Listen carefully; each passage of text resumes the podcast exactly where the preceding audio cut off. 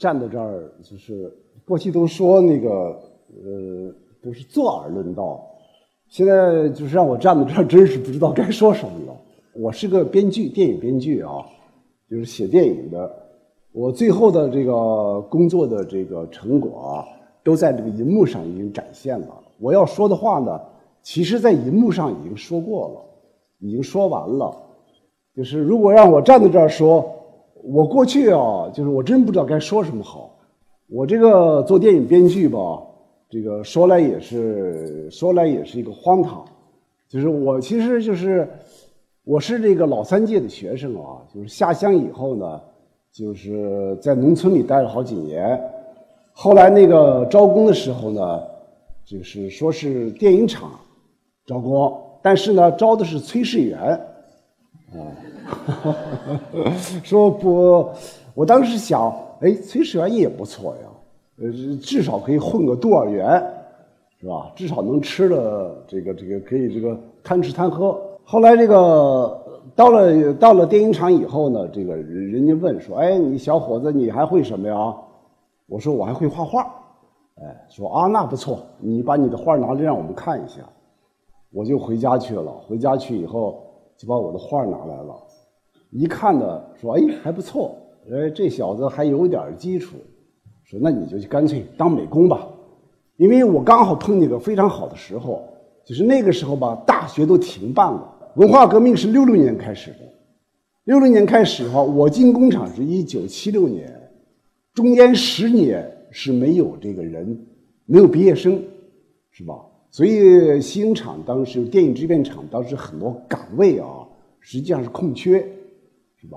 我就趁这个，我就趁着这个，呃，机会啊，就进去了。然后呢，就是就当了美工了。这美工呢，一做就做了十几年。在这期间吧，我还比较注意这个，就是就是自我锤炼吧。就是我开始就是开开始看电影了，开始就是那个时候也有机会啊，开始看一些就是所谓的当时叫参考片。就是只给搞电影专业的人放一些外国电影，是吧？呃，这这个在今天是不可思议的，但是在那个年代，对吧？就是那个年代过来的人啊，都会理解那个年代，他会他是很正常的一个事情。那个时候想学电影吧，哪有今天的这个条件，哪有今天的这个机会，那是不可同日而语的。我觉得就是呃，如果每如果就是谁要想想学电影的话，想学这个电影的技巧。今天真是生对了这个时代了，哎，真是这个投胎投的很好，啊，这个因为为什么呢？盗版碟满天下都是，我们要看什么电影对吧？从经典的到这个通俗的，甚至到色情的，什么都有，对吧？一应俱全，只要你掏人民币，哎，你就能买来，是吧？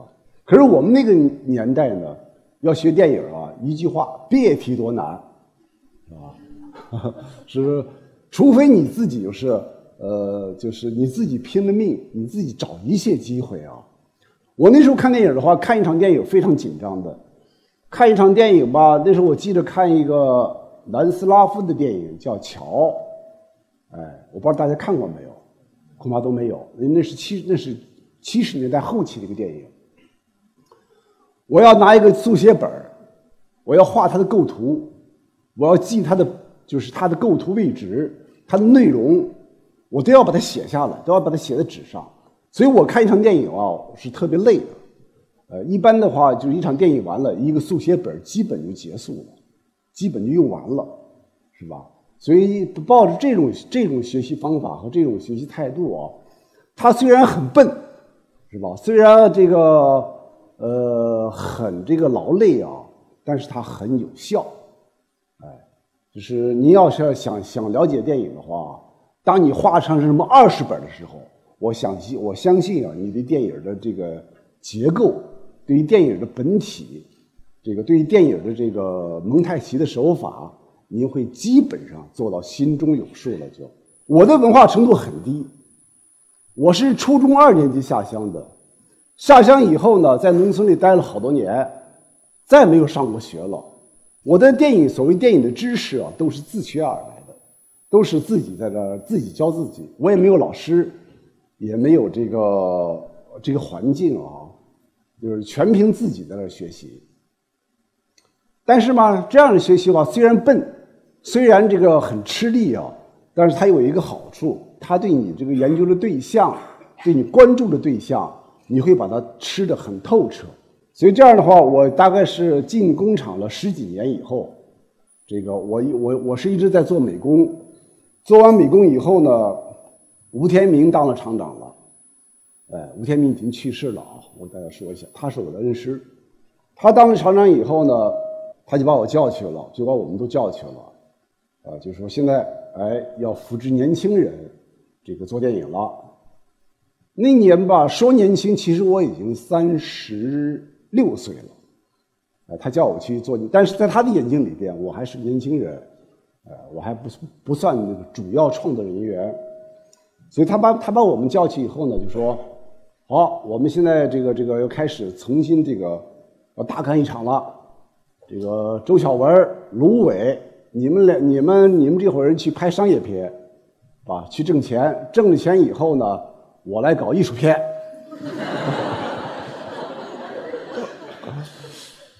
所以我当时把这个任务就给了我们了，给了我们以后，我当时在第一次这个，呃，拍电影的时候，就是我们在叫一个叫《最后的疯狂》，拍的时候吧，这个导演吧老觉得这剧本不行，觉得这剧本不灵，找我来了，说罗伟，这个剧本你是不是你是不是把它改一下？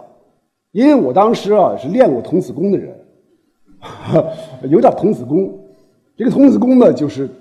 分析每个画面对吧？研究每一个画面，研究电影的本体到底是什么，研究电影的表达方法，研究电影的构成部分，研究电影的结构，是吧？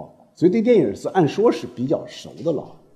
所以当时呢，周小文就把那个剧本给我了。我一看，我把剧本看了一遍，我说：“哟，这个剧本真烂。”后来我就说：“好，呃，我来改吧。”我就关了，回到家里关了门，关上门了，把那个剧本改了一个，改了一个一个礼拜吧，我记得是。改完以后呢，我就把剧本给交了。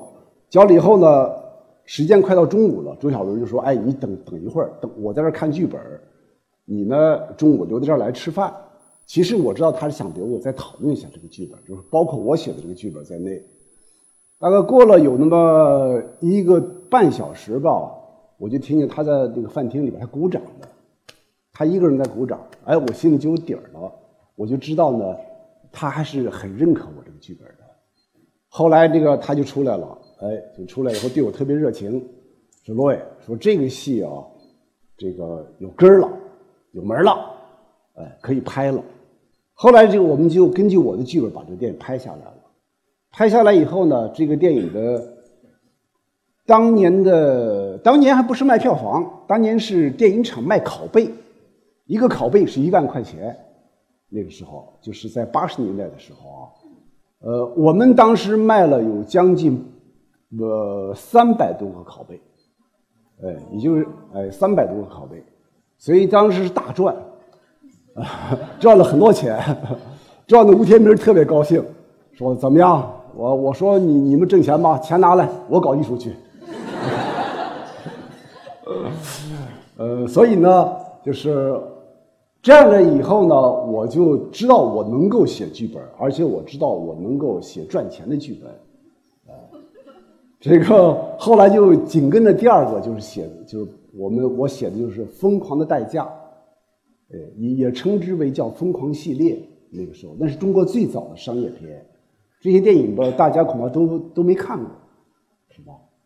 这个，但是当年是卖的大火，呃，《疯狂的代价》呢是卖了有将近二百多个拷贝，将近三百个，呃，也算是赚了很，也算是这个猛猛赚了一把钱。那个时候电影的投资啊，投资特别小，因为那时候人民币啊比现在也值钱。这个我记得投资就是一百万，一百万左右，或者一百一十万，或者一百二十万，对吧？呃，那么拷贝你要是能卖到二三百的话，那肯定是赚了，赚了大钱了。从此以后，我就走上了编剧的道路。呃，就是这个厂领导找我谈话，呃，吴天明也找我谈话，说你小子不错，你给我们给我们也挣了钱了，这个这个你说吧，你是将来要想当那个导演的，还是想当这个编剧？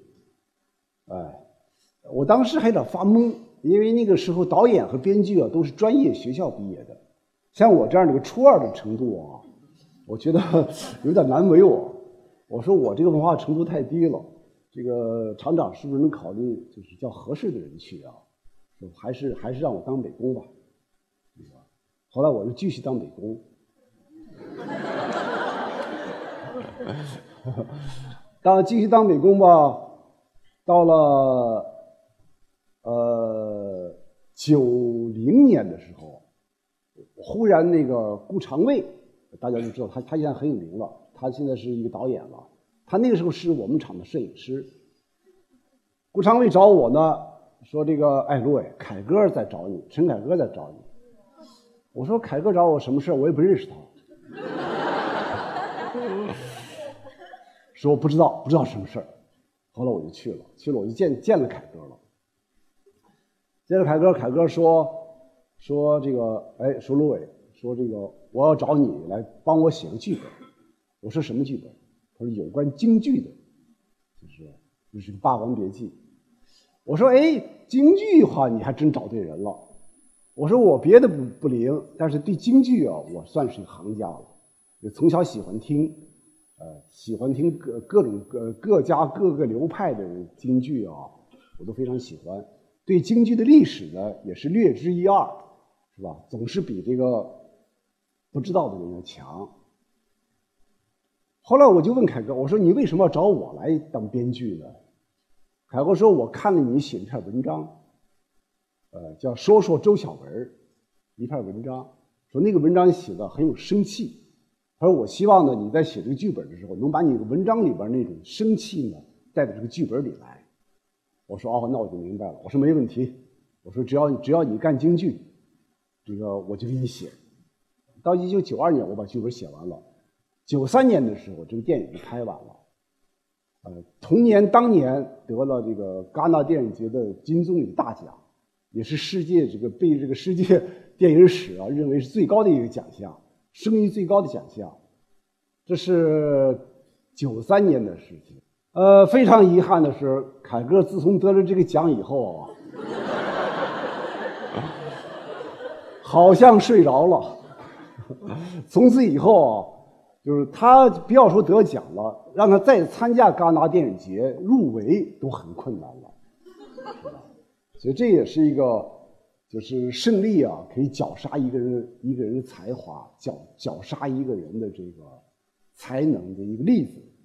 呃，我也得敲敲警钟，呃，我也得把我自己这个，就是不敢这个因为成功啊而这个骄往自大，是吧？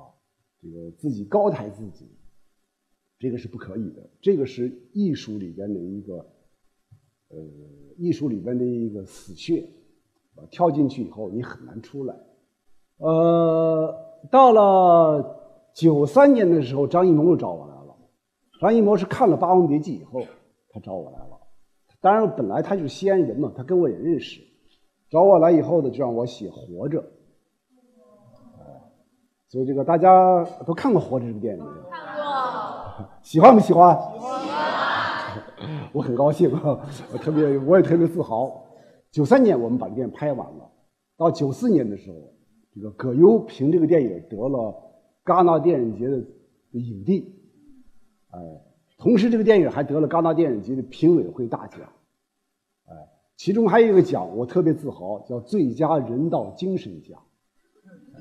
这个奖我特别自豪，我觉得这个评委们把这个电影真是看懂了，啊，如果要问《活着》里边渗透渗和《霸王别姬》里边渗透的，如果要有精神的话，是一种什么精神呢？就是人道主义精神。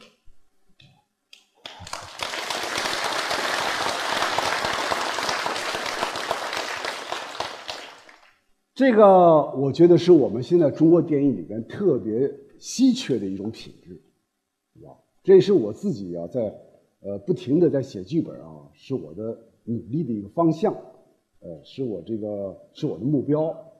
是吧？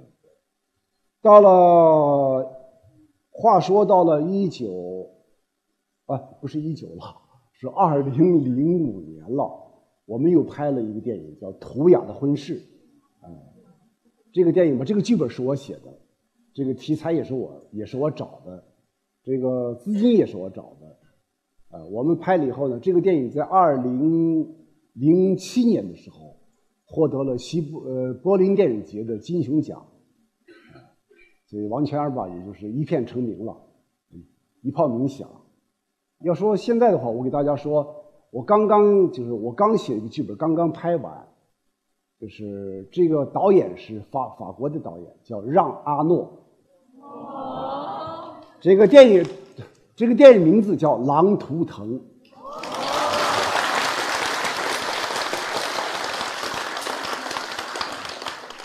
他这个电影里边讲了一个严峻的一个事实，就是讲的中国的这个草原北方的蒙古地方的草原退化的问题。呃，这个主题啊，呃，我觉得是个特别基石的一个主题，因为中国的生态环境已经到这个刻不容缓，已经到了一个最后的危急的关头了，是吧？我们都知道北京的雾霾天，对吧？北方的沙尘暴，是吧？黄河的断流。都跟我们的草原退化有关系，都跟我们的政策当年执行一个错误的政策有关系，就是农业学大战，把中国的北方的这个草原都开发成这个农田，草原一旦破坏以后呢，气候也跟着破坏了，这个空气里边含的水分呢就越来越少了，这样的话呢，整个草原大面积的被开发，草原草原大面积的因为缺水而枯死。造成了一个草原退化的一个严峻的事实，是吧？我们希望呢，这个电影将来在上演以后，是吧？呃，能够引起我们这个国家、我们的人民、我们的民众，对吧？我们的政府，对吧？重视这个问题，这个会影响到每一个人，影响到每一每一条生命，是吧？每一颗心灵，呃，所以这个电影吧，只是。阿诺告诉我说，这个电影可能在年底就可以上映，到今年的年底，因为他现在正在做后期，已经拍完了。呃，我下一部电影呢是准备，我刚刚从东北回来啊，我去拜访这个这个这个赵本山了。呃，我想跟他合作一部，就是写一部这个关于中国的二人转历史的题材，写解放以前。写一九三零年到一九四五年东北的二人转的艺人的真实生活，啊，我希望大家会喜欢这个片子，我也希望这个片子能够拍成功。我希望大家这个能够通过这个电影了解到那段时间的中国的北方的历史。谢谢大家。